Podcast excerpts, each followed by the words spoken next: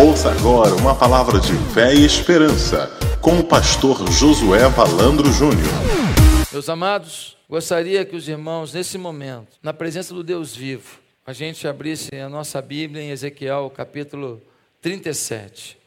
Eu quero ler um texto muito conhecido, mas talvez eu diga algumas coisas que você ainda não tenha pensado. Ezequiel, capítulo 37, o Vale dos Ossos Secos. Por favor, abra sua Bíblia. Ezequiel 37 a partir do verso 1. Se tem alguém do seu lado sem Bíblia, ofereça a sua. Ezequiel 37 diz assim: O vale dos ossos secos, a mão do Senhor estava sobre mim, e por seu espírito ele me levou a um vale cheio de ossos. Ele me levou de um lado para outro, e pude ver que era enorme o número de ossos no vale, e que os ossos estavam muito secos. Ele me perguntou: Filho do homem, estes ossos poderão tornar a viver? Eu respondi: Ó oh, soberano Senhor, só tu sabes. Então ele me disse: Profetize a estes ossos e diga-lhes: Ossos secos, ouçam a palavra do Senhor. Assim diz o soberano, o Senhor, a estes ossos: Farei um espírito entrar em vocês e vocês terão vida. Porei tendões em vocês e farei aparecer carne sobre vocês, e os cobrirei com pele, porém um espírito em vocês, e vocês terão vida. Então vocês saberão que eu sou o Senhor. E eu profetizei conforme a ordem recebida. Enquanto profetizava, houve um barulho, um som de chocalho, e os ossos se juntaram, osso com osso. Olhei, e os ossos foram cobertos de tendões e de carne, e depois de pele, mas não havia espírito neles. A seguir, ele me disse: profetize ao Espírito, profetize, filho do homem, e diga-lhe: assim diz o soberano, o Senhor, venha desde os quatro ventos, ó Espírito, e sopre dentro destes mortos para que vivam. Profetizei conforme a ordem recebida, e o Espírito entrou neles. Eles receberam vida e se puseram em pé. Era um exército enorme então ele me disse: Filho do homem, estes ossos são toda a nação de Israel. Eles dizem: Nossos ossos se secaram e nossa esperança desvaneceu-se, foram exterminados. Por isso profetize e diga-lhes: Assim diz o soberano, o Senhor: Ó oh, meu povo, vou abrir os meus túmulos e fazê-los sair. Trarei vocês de volta para a terra de Israel. E quando eu abrir os seus túmulos e os fizer sair, vocês, meu povo, saberão que eu sou o Senhor. Porei o meu espírito em vocês e vocês viverão, e eu os estabelecerei em sua própria terra. Então vocês saberão que eu, o Senhor, falei e fiz. Palavra do Senhor. Que Deus nos revele a sua palavra. Amém? Querido, qual é o contexto aqui? O contexto é o seguinte: esse momento é o momento em que Israel está dividido, reino do norte e reino do sul. O reino do norte, que era chamado de Israel, e o reino do sul, que era chamado de Judá. O reino do norte já está no exílio. A Síria invadiu e levou esse povo todo como é, cativos, como escravos. Mas Judá ainda estava sozinha, tranquila. Mas aí veio a Babilônia. E a Babilônia veio e também tomou a terra de Judá, onde fica Jerusalém, e pegou aquele povo e levou para o cativeiro, cativeiro babilônico. É nesse contexto que surge um profeta chamado Ezequiel.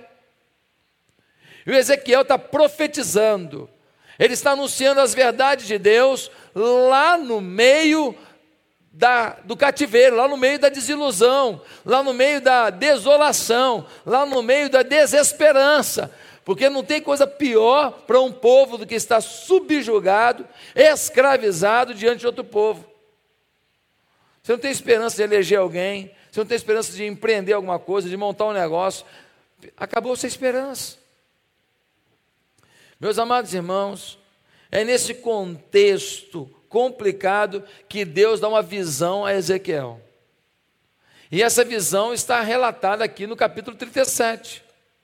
E qual é a visão? A visão, ele passa, ele sobrevoa um campo, ele vai de um lado a outro de um campo, e ele vê osso espalhado para tudo quanto é lado, e com detalhe: o osso está sequíssimo, diz a Bíblia. E quando você passa por um lugar cheio de osso seco, você tem um sentimento de. Hã? Morte, óbvio. Morte. Você não vai pensar em vida, em sucesso, em empreendimento. Olha que lugar legal para montar aqui um. Né? Nossa, esse pessoal vai comprar tudo aqui. Vou montar aqui né, uma sapataria, vou montar aqui uma padaria. Nossa, vou vender, vou ficar rico aqui. Lugar de morte, cemitério. É nesse ambiente que Deus fala para ele assim: profetiza aos ossos. Diz que o Senhor mandou que eles se levantem. Ele fala para Deus: tá bom, vou fazer. E faz. Os ossos se montam. E ele fala: eles têm agora carne, tendão, nervo. Os ossos se montam e recebem carne, tendão, nervo. Agora tem pessoas. Aí Deus fala assim: está completo o trabalho? Ele falou: parece que sim. Não, eles não têm ainda o espírito. Eles são pessoas que vão ficar andando por aí, fazendo as coisas do jeito deles, eles não têm ainda o espírito. Então sopra o Espírito sobre eles. Aí agora ele profetiza o Espírito sobre eles. Vem o vento do Espírito Santo, sopra sobre eles, e eles passam a ter uma vida em Deus. O interessante dessa visão é que quando ele mostra o vale dos ossos secos para Ezequiel, ele faz uma pergunta. E essa pergunta está muito clara. No versículo 3 diz assim: Filho do homem, esses ossos poderão tornar a viver? Essa coisa seca pode viver? Qual foi a resposta dele? versículo 4. Então ele me disse, desculpa, versículo 3 ainda. Eu respondi: Ó soberano Senhor, só tu sabes. Deus pergunta para ele: esses ossos podem viver? Ele devolve a pergunta: fala, o senhor que sabe. O senhor que sabe. O senhor que pode. O senhor que pode agir. Eu, eu, estou por fora. Que pergunta é essa, Senhor? Às vezes, o Senhor nos pergunta algumas coisas e a gente fala, o Senhor que sabe. Se o Senhor quiser fazer, e a gente se isenta de participar do processo. Aí o Senhor fala para ele assim: camarada, não é para tirar o time de campo. Estou perguntando para você se você acredita, porque a reconstituição desses ossos em vida, a reconstituição dessa coisa seca em algo irrigado, algo com fluir do sangue, algo novo, depende de você. Aí o Espírito Santo de Deus fala para ele assim: profetiza, declara. O que a Bíblia está dizendo, queridos? Está dizendo uma lição profunda. É que o mundo está seco, as famílias estão secas, a relação de pais e filhos está seca mas que Deus não vai fazer nada se você não profetizar. Você é a alavanca de Deus para as coisas acontecerem. Você é o profeta de Deus para esse tempo. Você chama a existência as coisas que ainda são impensadas, as coisas que parecem inacreditáveis, impossíveis. Você materializa um sonho quando você profetiza. Ele está dizendo aqui, ó, o osso pode voltar a ter vida. Falou, ah, você que sabe. Ele falou, eu que sei não, profetiza. Profetiza, faz a tua parte, declara pela fé, participa desse sonho, que aí sim eu entro em ação. Aí sim, o meu espírito faz o que você não pode fazer.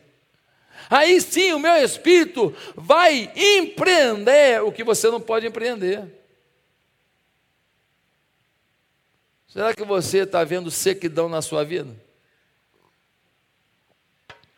Sequidão no seu coração, sequidão nos seus sonhos, sequidão na sua autoestima, sequidão na sua alegria, sequidão nos seus negócios, sequidão na sua paixão por Deus, sequidão na sua, no seu envolvimento com as coisas de Deus. É, pastor, ora por mim para Deus agir. Querido, hoje eu queria falar que Deus não vai agir se você não for o profeta de Deus. E o título da mensagem de hoje é: É você que tem que profetizar. O título da mensagem é: É você que tem que profetizar. Você é a boca de Deus. Esse texto nos mostra claramente que, mesmo com tudo morto, se nós estamos em Deus e profetizamos, podemos ver o que estava morto, seco, passar a ter vida e virar um grande exército. No versículo 11, Deus explica para ele que, que visão foi essa, e vai dizer para ele no versículo 11 assim: Então ele me disse, filho do homem, esses ossos são toda a nação de Israel. Eles dizem: Nossos ossos se secaram e nossa esperança desvaneceu-se fomos exterminados. Eu queria te perguntar uma coisa: será que essa profecia não se aplica para a nossa cidade? Será que essa profecia não se aplica para o nosso país? Alguém está acreditando ainda na política? Alguém está acreditando no Supremo? Alguém está acreditando na economia? Alguém está acreditando na Petrobras? Naquelas ações que você lutou, pegou a sua aposentadoria e comprou porque era a empresa que mais crescia, e agora você perdeu tudo de uma vez só? É, mas estão falando que é bom manter para recuperar. Tomara, mas quando? Qual a garantia? Será que o nosso povo não está seco? Olha aqui, nós não estamos no Rio de Janeiro à toa, não. Nós estamos aqui porque o Senhor nos colocou aqui para profetizar. Está cheio de osso seco na nossa casa, está cheio de osso seco na nossa vida, está cheio de osso seco na nossa família, está cheio de osso seco na nossa vizinhança, no nosso prédio, mas nós somos os profetas de Deus, somos nós que temos que fazer osso virar carne e a carne ter espírito. Meus amados irmãos, eu fui pregar no projeto Vida Nova de Irajá, quarta-feira, e a equipe de louvor da igreja foi lá para lançar o CD. Eu fui para lá, aí estava tudo entupido por aí, esse trânsito louco. Eu fui seguindo o Waze. E o Waze, ele faz do jeito dele, né, irmãos? Não, não é? Ele faz do jeito dele. Ele, aqui, é mais, aqui é mais rápido, ele te manda. Mas o mais rápido do Waze faz você passar por cada lugar, que misericórdia, irmão. É ou não é verdade? Irmão, eu nunca vi tanta polícia na minha vida aquela região ali de Inhaúma. Foi contornando depois juramento. Olha, passei nos lugares assim que a polícia estava ali, a polícia estava em alerta mesmo, tinha muita polícia. Muito carro de polícia. Se tem muito carro de polícia, é porque alguma coisa não está boa, né, irmão? Que os carros de polícia não estão lá distribuindo pirulito. Irmãos, bate uma intranquilidade, você não conhece aquela região, você nunca foi por ali, e você começa a ver polícia para lá e para cá, e parando, e os caras com a arma assim, em punho, já sendo logo, né? Já sendo logo a minha luz interna, já bota a mão aqui no, no, no, no volante, as duas aqui em cima, né? Porque eu sou um cara muito corajoso, então eu fico aqui, ó.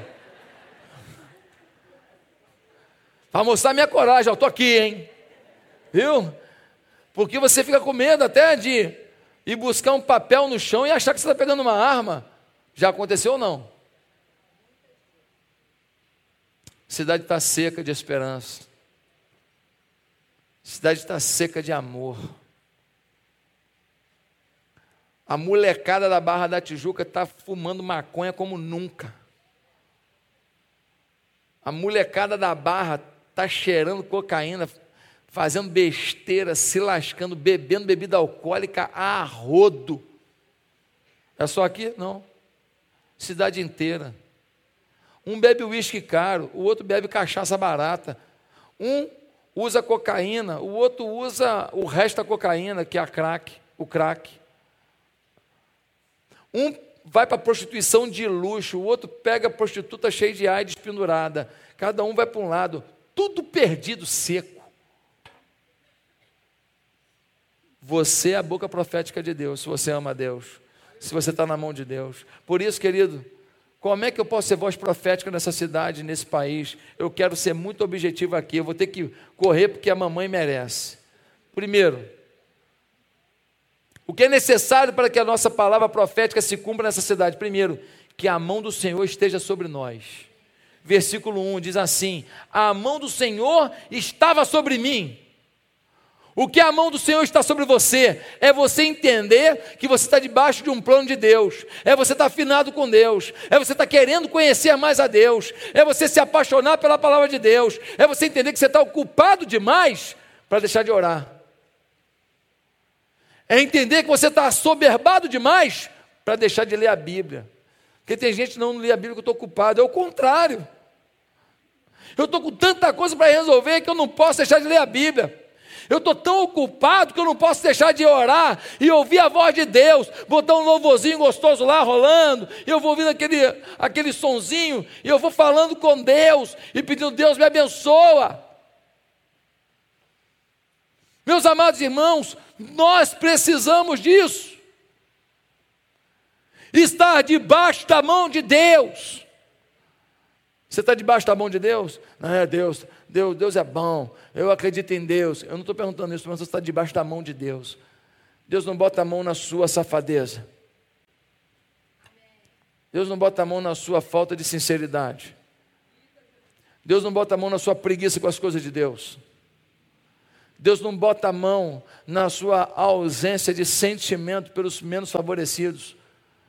Porque se a nossa igreja está fazendo com que toneladas de alimento cheguem aos menos favorecidos, se a nossa igreja está reconstruindo unidades que cuidam de criança, de, de gente é, pobre, de, de velhos abandonados e de pessoas que estão vitimizadas pelo câncer da droga, é porque tem oferta e dízimo nesse lugar. Está debaixo da mão de Deus, é você ser parte do que Deus quer fazer na terra. Você está debaixo da mão de Deus? Qual o seu compromisso com a célula da igreja? Você dá seu melhor lá, você está levando visitantes, você está na célula toda semana. Ah, minha célula não é tão boa quanto a que o senhor falou, então faça ela ser boa. Dê tanto amor. Ajude o seu líder a ser o que você quer que ele seja. Faz a sua história na célula. Transforma com teu amor a célula. Toda a célula da igreja tem que ser uma unidade de propósito, de poder de Deus. Você tem que fazer a sua parte. Você está debaixo da mão de Deus? Só pode profetizar quem está debaixo da mão de Deus. Pastor, como é que pode? Tanta coisa que o senhor falou maluca e aconteceu. Naquele momento, eu falei porque eu estava debaixo da mão de Deus. Porque se eu falar debaixo da minha mão, eu estou lascado. Tudo que eu falei debaixo da minha mão, eu dancei. Mas tudo que eu falei, porque eu senti que estava debaixo da mão de Deus, Deus estava mandando, meu irmão, eu falava a coisa mais louca acontecia, eu falava a coisa mais simples, da minha mão não acontecia. Segundo lugar, como é que a gente vai ser voz profética nessa cidade? É preciso que tenhamos esperança no poder de Deus. Ele pegou o profeta Ezequiel e levou para um lugar de doente? Não. Porque se leva para um lugar de doente, Ezequiel fala assim: tem remédio aí? Tem médico aí? Ele levou Ezequiel para um lugar de pobreza? Se ele é para um lugar de pobreza, o Ezequiel pega um telefone e fala assim: Ô gente, tem algum, alguma entidade, alguma ONG para ajudar aqui com cesta básica? Se ele leva Ezequiel para um lugar de drogado, ele liga para uma associação beneficente de apoio ao drogado e fala: Ô gente, pode mandar uma equipe aqui para fazer um trabalho com eles aqui de restauração da dependência química? Não. Deus levou ele para a sequidão, para que ele soubesse que não tinha ação humana para fazer aquilo, só o poder de Deus. Só o poder de Deus. Você tem que ter esperança no poder de Deus. Quatro dias depois da morte de Lázaro, Jesus chega, não tem mais esperança. Lázaro está numa tumba. Jesus fala: Onde é que está o Lázaro? A irmã dele fala: Se o senhor tivesse aqui, né? Se o senhor tivesse chegado, ele não estaria onde ele está, né? Ele não teria morrido. O senhor tinha poder para curar, mas o senhor se atrasou. Senhor chegou aqui só agora, agora ele está lá na tumba. Aí o, o Senhor Jesus fala assim: ah, ele está ali, a lágrima desceu. Jesus amava Lázaro. Sensibilidade do nosso Deus com a gente, hein? Você imagina Jesus com uma lágrima por sua causa? Essa é a cena que você tem que ver. Ele se importa com você. Ele tem um plano lindo para você. Quando você está fora do plano, há uma lágrima no olhar de Jesus. Ele vira e fala assim: abram, tirem a pedra da boca da caverna onde está o Lázaro. Aí o pessoal fala assim: Senhor, o senhor está de máscara? Porque está fedendo já. Tem quatro dias. Já está fedendo. Vai abrir para quê? Mas já que o senhor está falando, vamos abrir. Eles vão lá e tiram a pedra. Quando tiram a pedra, Jesus fala: Lázaro, vem para fora. Meus amados irmãos, imagina a cena: Lázaro de múmia a um ser vivente. O poder de Deus é limitado. Ah, pastor, você já viu isso? Muitas vezes. Muitos relatos de muita gente que eu conheço. Aliás, aqui na igreja tem alguns mortos-vivos aí. Uns zumbis de Jesus aí. Gente que todo diagnóstico, que todo parecer médico, que todo conselho da junta médica disse: não tem jeito, não tem jeito. Tem tudo quanto é infecção do mundo, tudo quanto é podridão do mundo, não tem antibiótico para isso, já era, é morte. E a igreja orando, e jejuando, orando e jejuando, orando e jejuando. Aí a pessoa sai da sequidão para a vida. Aí alguém fala assim: que sorte, hein? Você nem sabe quanta bala perdida que não te achou. Você nem sabe quanto acidente que você fez de tudo para causar. E na última hora você desviou. Não? Foi ou não foi? Você nem sabe como você saiu. O carro que vinha do outro lado, você foi cortar no lugar errado, passou assim, ó. Você nem sabe quanto anjo que ficou estragado para ficar no meio desses dois carros aí. Você nem sabe. Se você abrir seus olhos espirituais, você vai ver o poder de Deus na sua vida, o cuidado de Deus na sua vida, a proteção de Deus na sua vida. Só pode ser feliz o homem que vê o poder de Deus na sua vida, não tem outro caminho. Terceiro lugar, você só vai ser voz profética. Para que isso aconteça, é preciso que vejamos o mundo como Deus vê. Olha o versículo 1 e 2. A mão do Senhor estava sobre mim, e por seu espírito ele me levou a um vale cheio de ossos. Ele me levou de um lado para o outro, e pude ver que era enorme o número de ossos no vale, e que os ossos estavam muito secos. Por que, que Deus pegou Ezequiel e levou de um lado a outro do vale? Para que Ezequiel visse a totalidade da sequidão a totalidade do problema, a profundidade da dificuldade. Ele fez com que Ezequiel visse é, realmente: aqui não tem nada vivo, aqui não tem jeito, aqui está tudo perdido, aqui já era. Porque se aparecesse alguém depois lá no canto lá do vale, Ezequiel podia falar assim: ah, tinha um vivo lá que eu não vi, era um soldado fingindo de morto. Tinha alguém em algum buraco lá que eu não vi, para aparecer essa gente toda, mas não, Deus mostrou tudo para ele, querido. Sabe qual é o grande problema hoje? É que nós não vemos o mundo como Deus vê. A gente acha que o nosso problema hoje no país é a corrupção, violência e o trânsito. Se tirar a corrupção, tirar a violência, tirar o trânsito, nossa vida vai ficar, ó, estamos bonito da fita. Porque nós estamos comendo todo dia. Você está comendo pastel de carne moída, olha que delícia aí, ó. Você está comendo pastel de queijo Minas. Você está comendo pizza, você está comendo camarão, né, meu irmão? Você está fazendo churrasquinho final de semana, você está tá numa boa. Quando eu era pequeno não tinha carne assim não, meu filho. Negócio de carne, todo mundo comendo carne à vontade, esse negócio aí tinha fila da carne. Você está comendo feijoada, feijoada agora, ó, cheio de carne dentro, cheio de linguiça dentro. Agora é feijoada mesmo. Então, você acha que se tirar a corrupção, se tirar esse trânsito doentio da nossa cidade, se tirar essa violência, nós estamos bem na fita. Você não está vendo o mundo como Deus vê. Deus vê o choro das pessoas no travesseiro. Deus vê os filhos dos pais separados, que estão se degladiando e os filhos não sabem como se portar diante dessa loucura. Deus vê a menina que foi estuprada e está grávida. Deus vê o menino de rua que vai ser um matador, porque ele nunca recebeu amor. Deus vê a mulher que se sente usada porque o marido simplesmente tem vida sexual com ela, mas nunca falou eu te amo. Gente, queria pedir para a gente me ajudar no silêncio aí com as crianças, por favor. Você não vê os muitos que estão nos morros, agora, cheio de fuzil, de pistola, de metralhadora, empunhados. É outra realidade para você, porque você não vive lá. Você não sabe que é uma irmãzinha, que ela está saindo da igreja daqui a pouco, e ela vai vir com a Bíblia dela, ela vai ter que passar por um exército de bandidos. E eles vão falar: e aí, tia? E ela vai falar: meus filhos, você tinha que largar isso, meus filhos. Vocês têm que parar com isso.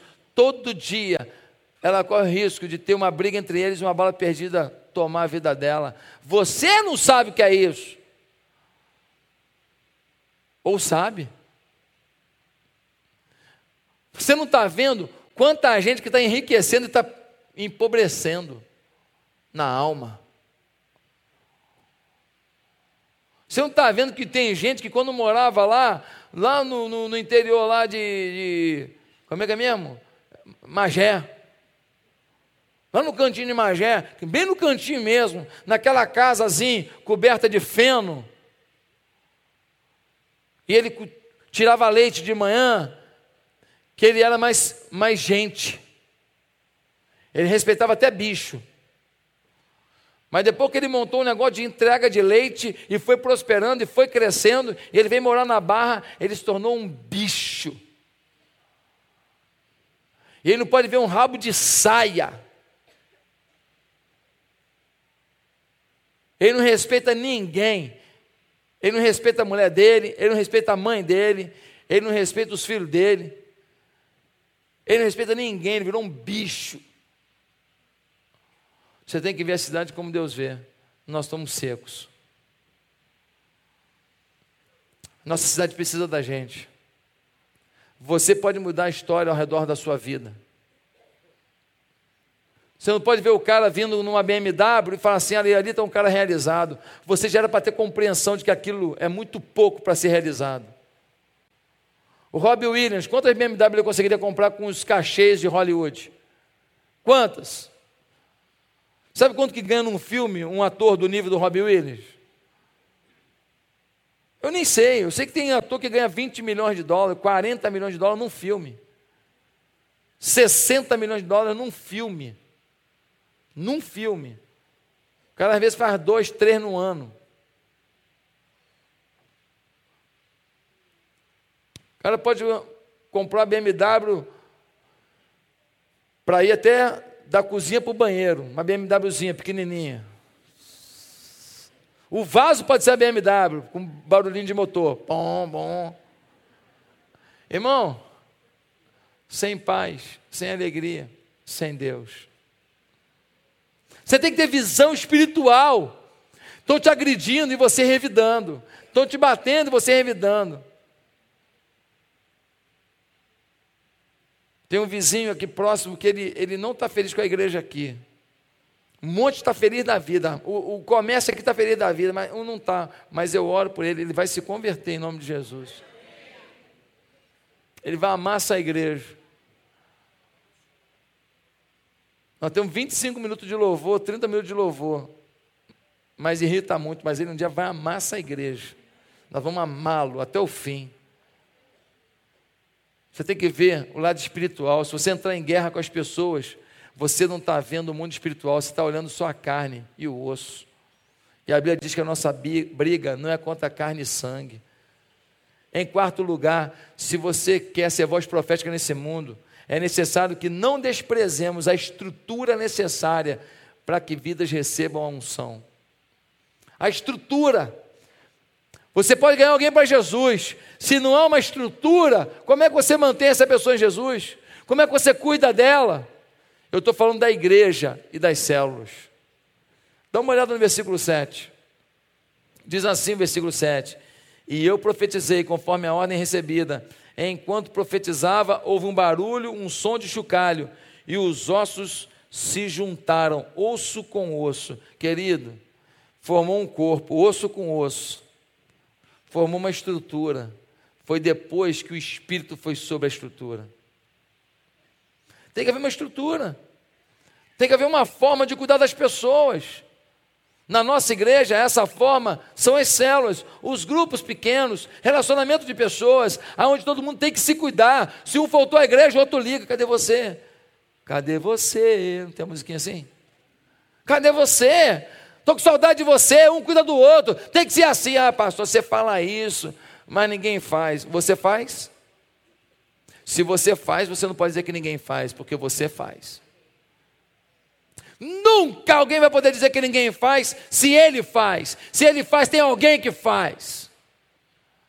E o meu sonho é que todos façamos. Irmãos, quantos que você passaram da igreja? Porque ficaram sentados nesse banco e você só falou com aqueles que você conhece, seus amigos. Olha para o lado. Cumprimente alguém que você não conhece. Diga, muito prazer, meu nome é Fulano. Bom dia, boa tarde. Você já tem célula? Não, você está visitando? Ah, então calma aí, deixa eu te apresentar mais gente da igreja. Nós precisamos ser uma família acolhedora, uma família de amigos, sincera, linda, apaixonada, carinhosa com as pessoas. Os ossos se movimentaram, chocalho formou. Só depois que ele profetizou o Espírito, e o Espírito veio sobre aquela carne, sobre aquele corpo. Em último lugar, querido, se nós queremos profetizar sobre essa cidade, é preciso que creiamos no poder profético na vida do cristão. É preciso que você entenda que a tua boca é a boca de Deus. É preciso que você entenda que o teu conselho é o conselho de Deus. Se você está em Deus, a sua palavra vai com força. Pastor, eu estou com um caso de um amigo meu, ele falou que só fala com o Senhor. Querido, é porque ele não te ouviu ainda. Quando ele te ouvir, vai ver que ele não precisa de mim, não.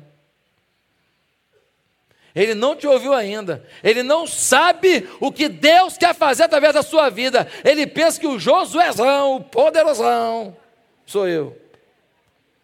Mal sabe ele que nós somos gente, eu e você.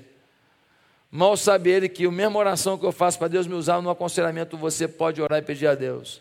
É claro que tem horas que são áreas que a gente não domina muito e a gente pode procurar ajuda, é óbvio. Ninguém está dizendo que a experiência ao longo dos anos não vai contar, mas eu quero te garantir que 95% dos problemas que as pessoas estão vivendo, o seu abraço, a sua oração, o seu conselho, o seu carinho pode mudar essa história. Você é a voz profética, é você que tem que profetizar. Mas para profetizar, você tem que ter unção de Deus. Agora, para ter unção de Deus, duas coisas são necessárias. Primeiro, confissão de pecado. Eu não posso querer um casamento abençoado se eu estou vivendo em pecado. Eu não posso querer uma família abençoada se eu estou em pecado. Eu não posso querer que Deus abençoe meus negócios se eu vivo em pecado. Eu não posso querer que as pessoas me ouçam e eu seja um instrumento de Deus se eu não trato as pessoas com amor. Eu trato as pessoas de qualquer maneira. Eu não posso querer que Deus prospere meu bolso se cada vez que eu ganho dinheiro eu sou mais infiel a Deus, eu sou menos apaixonado por Deus e eu sou mais pão duro ainda. Eu não posso querer que Deus abençoe os meus filhos se eu mesmo não estou ensinando os meus filhos a viver. Porque a primeira bênção de Deus na vida dos meus filhos é a minha vida com os meus filhos.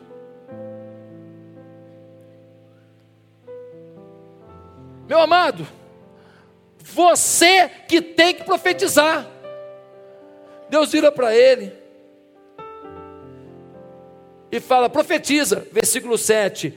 E eu profetizei conforme a ordem recebida. Eu profetizei conforme a ordem recebida. É ordem, não é pedido. É ordem, não é opção. O Senhor fez você para ser profeta dele na sua rua, no seu trabalho, na sua vizinhança, no seu futebol, no seu vôlei, na sua academia, na sua banda de rock and roll. Deus te fez profeta. Se você colocar a sua vida nas mãos dele, se você se apegar a ele, você será profeta dele. E não há limite para o que Deus possa fazer. O tal do André levou para Jesus um cara chamado Pedro, o irmão dele. O tal do Pedro, num sermão, levou 3 mil pessoas aos pés de Jesus. Está lá em Atos capítulo 2. Num sermão. E o André? A gente sabe de um que ele levou.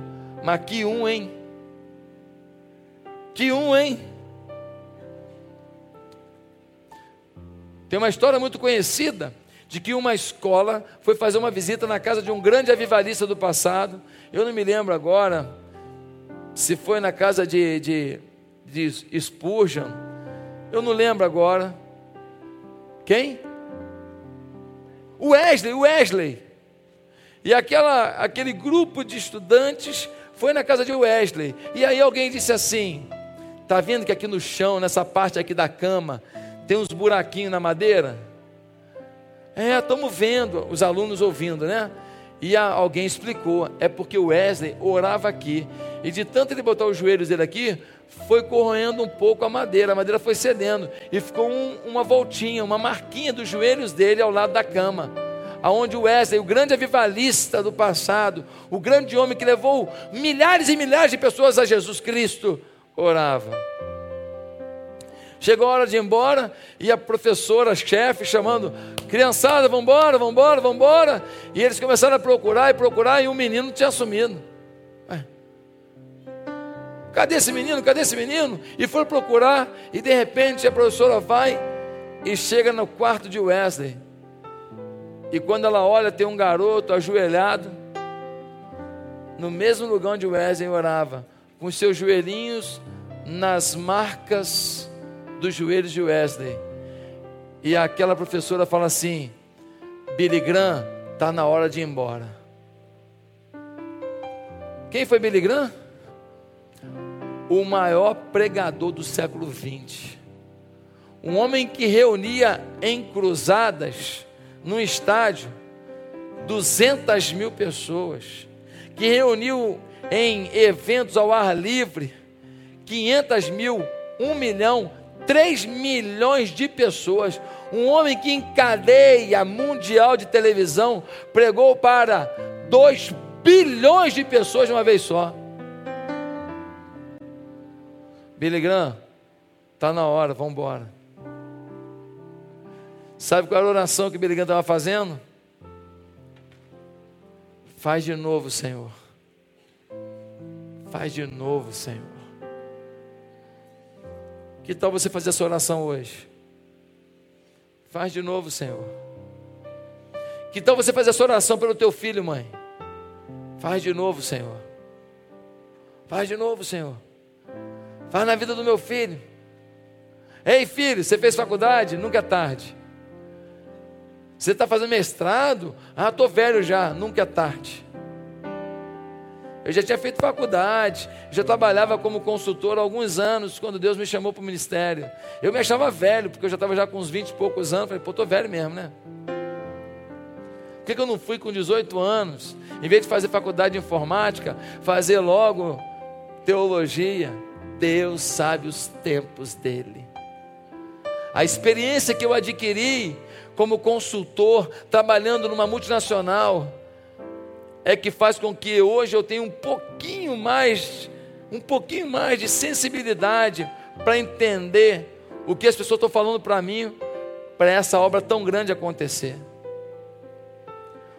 Se eu com 18 anos fosse para o seminário estudar só teologia, ia faltar alguma coisa para eu fazer um pouquinho, errar menos um pouco nessa estrutura gigantesca que virou a nossa igreja. Hoje, uma organização internacional. Meus amados irmãos, Deus sabe os tempos, as estações. Mas eu queria te desafiar hoje a você falar assim: faz de novo. Faz de novo. Queria que você pegasse o seu joelhinho agora, ó, e fosse lá para os buraquinhos do joelho de Wesley. Se imagina lá. Fecha teu olho aí. Fecha teu olho. Se imagina agora, botando o teu joelho do lado da cama de Wesley. Aquela cama de madeira antiga, do século XVIII. Bota teu joelhinho lá e fala para Deus assim: Deus, faz de novo. Manda uma unção fresca sobre a minha vida. Amém? Vamos orar. Senhor, faz de novo. Nós queremos ser voz profética, boca profética, milagre de Deus nesse mundo. Nos leva daqui hoje para esse dia das mães, com o coração repleto de vontade de ser voz profética, voz amorosa, voz de esperança, voz que faz maldição virar bênção, que faz sequidão virar vida, voz que faz gente sem paz ter alegria.